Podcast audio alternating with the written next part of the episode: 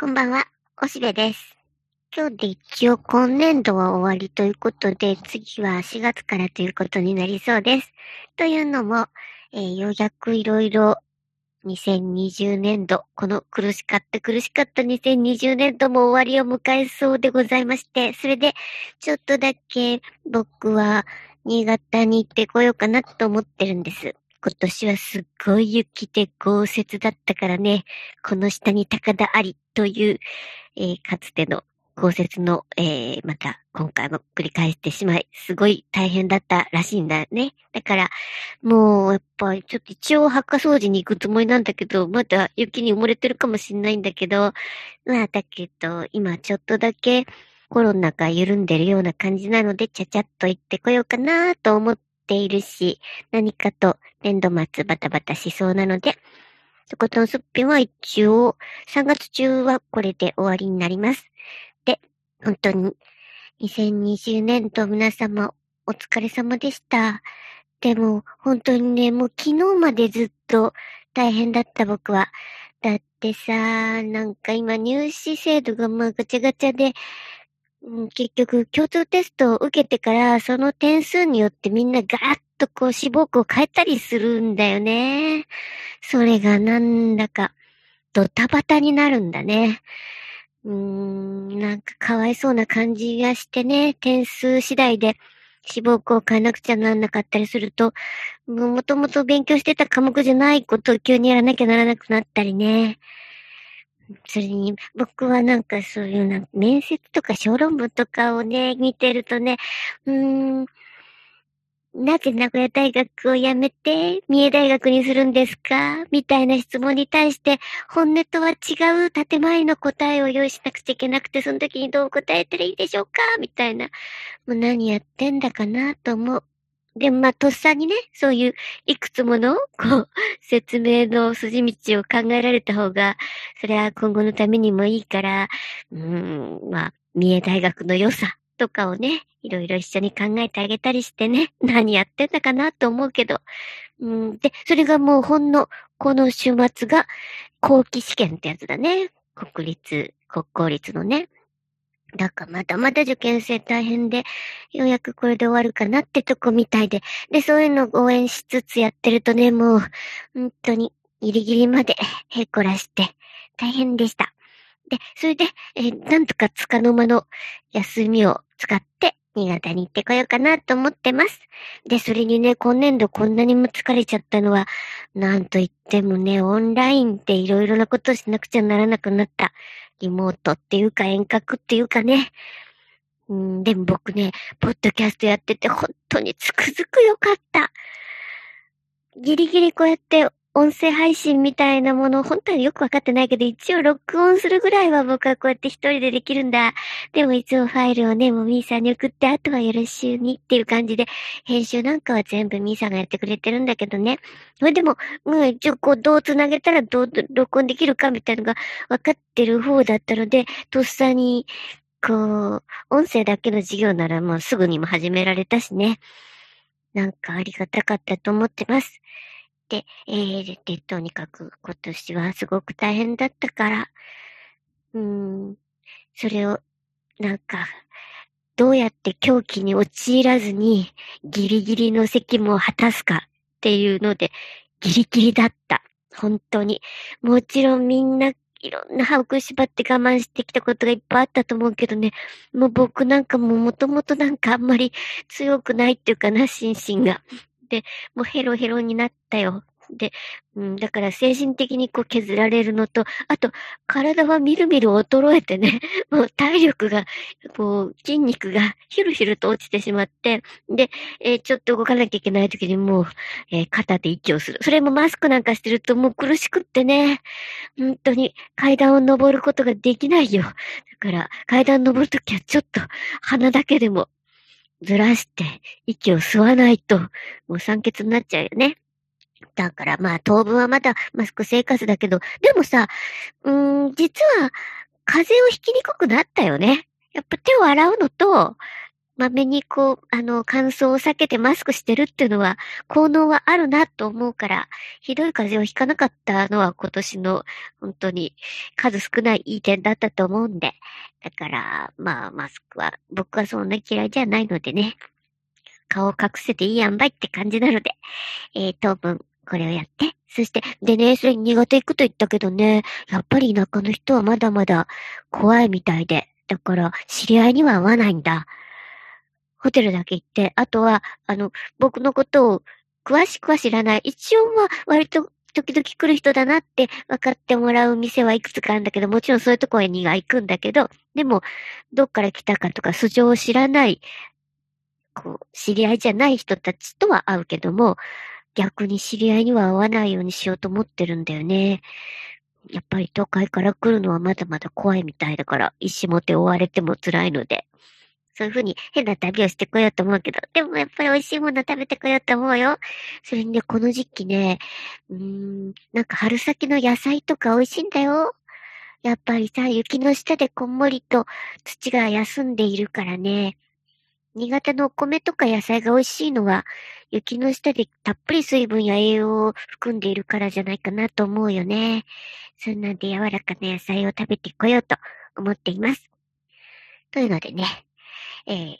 短くお話ししただけなんですが、でもね、最近その気晴らしでね、とても楽しんでるのがあるんだよ。これ、教え合いの方から教えていただいた、えっと、マリンバをね、ぬいぐるみで弾くやつがあるのみんな知ってるかな？えっと、ググってみたらいいよ。マリンバ、ぬいぐるみってやって動画をするとね、いくつか出てくる。あの、NG 賞もあるけど、でも実際実は成功したやつがとっても面白い。えっとね、えっと、まずはこう、ちょっと大きめのぬいぐるみちゃんが弾く、えー、っと、トルコ行進曲とか、あ、違うわ。それはちっちゃい子たちだ。んと、大きい子たちのはね、えー、っとね、残酷な天使のテーゼとかすごくいいよ。で、あの、プロの木琴奏者の人たちが、ぬいぐるみの、えー、体を使って弾くの。それがすっごく可愛いんだよ。真面目に真面目にやる感じがね、何べも見ちゃうよ。だから、マリンバによる、えー、ぬいぐるみたちの演奏というので、えー残酷な天使のテーゼと、それから、あの、パプリカとね、トルコ行進曲はね、ちょっとちっちゃいクマちゃんたちが弾くんだけど、それがもうすごいの。可愛くて面白くて。なんかもう、荒ぶる感じでね、ブルンブルン体を振るって、こう弾くところが可愛いよ。で、何よりそれにね、結局、その何遍も見てられるのは、あの、まあ、プロの人に対して失礼な言い方だけど、う、あの、やっぱ上手なんだよね。とてもいいと思う。リズムが素敵だし、あの、可愛いだけじゃなくて、音がすごくいい。で、結局さ、こういうプロの演奏家の人たちってコロナで大変な影響を受けちゃって演奏会がなくなったりしてね。でも、この方々はなんか、あの、うまいこと YouTube でちゃんと収入得ておられると思うな。すごい再生回数だもんね。で、えー、だから、こう、コロナによって、うん、自分たちに何ができるか、みたいなのを本当に健やかに実現しておられる感じがして、とても面白いです。なので、えー、このマリンバを弾くぬいぐるみたちを、なんか一日一回は最低聞いてるかな？なんか忙しくてもちょっとだけ見てて、まあ途中まででも見て、で、それでちょっと、えー、気を晴らしてからお出かけしたりする時がある。そうやっていろんな人に助けてもらってる感じがするな。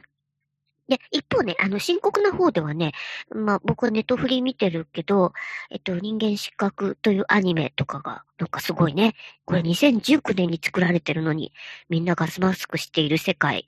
それとか、うん、なんか、体の中に、えー、ナノマシンを入れて病気を治すっていうね、結局、どうやらワクチンはそういうものらしいじゃんね。なんかそういう、こう、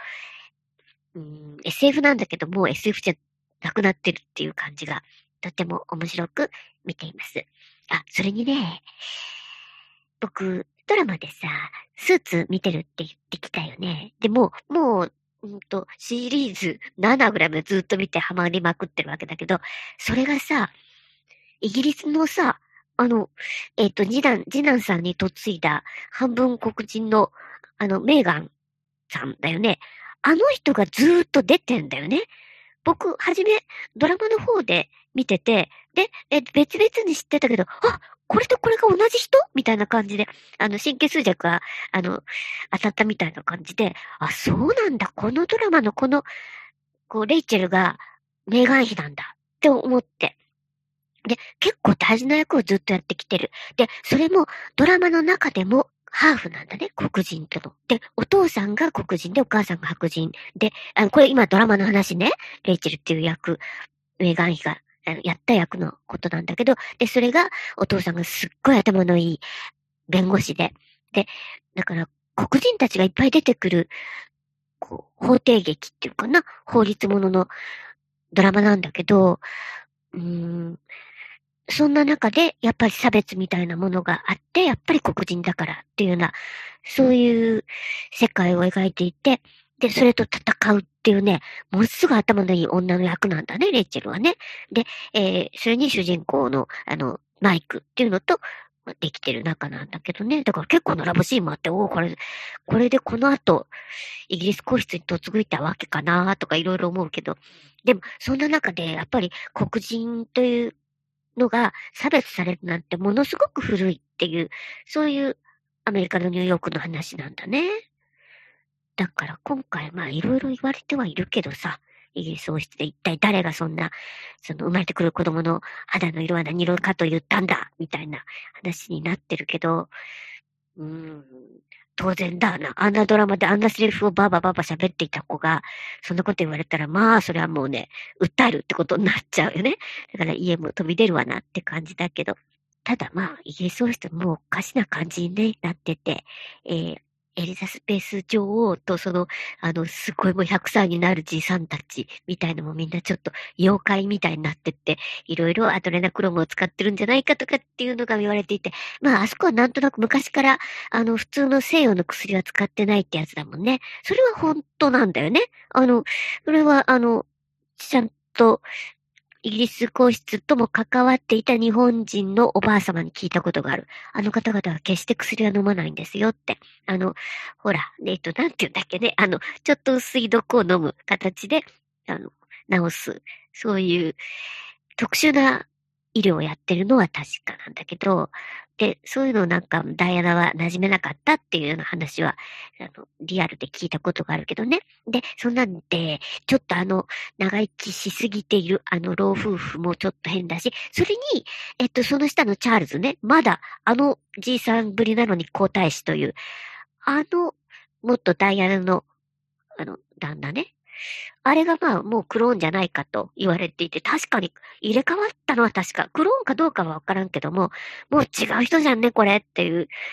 感じになって、それかまあ疲れるから影武者使ってんのかもしんないんだけど、別にそれで二人でやってんなら、あるいは三人でやってるなら、それはそれでお忙しいんだから別に悪くはないけどもね。でもなんか変な感じだし。うん、なんで、えー、イギリス皇室もいろいろ大変そうと思うようなことを、その、レイチェルのドラマを見ながら、で、あの、黒人問題に立ち向かう彼女のあの役役割を見てるとね、無べなるかなという感じがします。ということで、いろいろまた喋っちゃった。えー、そんな風に楽しみながら、一応今年度、皆様お疲れ様でした。また、4月から多分、ミーさんと対話ができるのではないかと思うんですけどね。ミーさんとハーさんの、えー、対話になると思います。というわけで、おしべがこれにて締めくくります。2020年度。皆様お疲れ様でした。じゃあ、またね、今度は4月に。さよなら。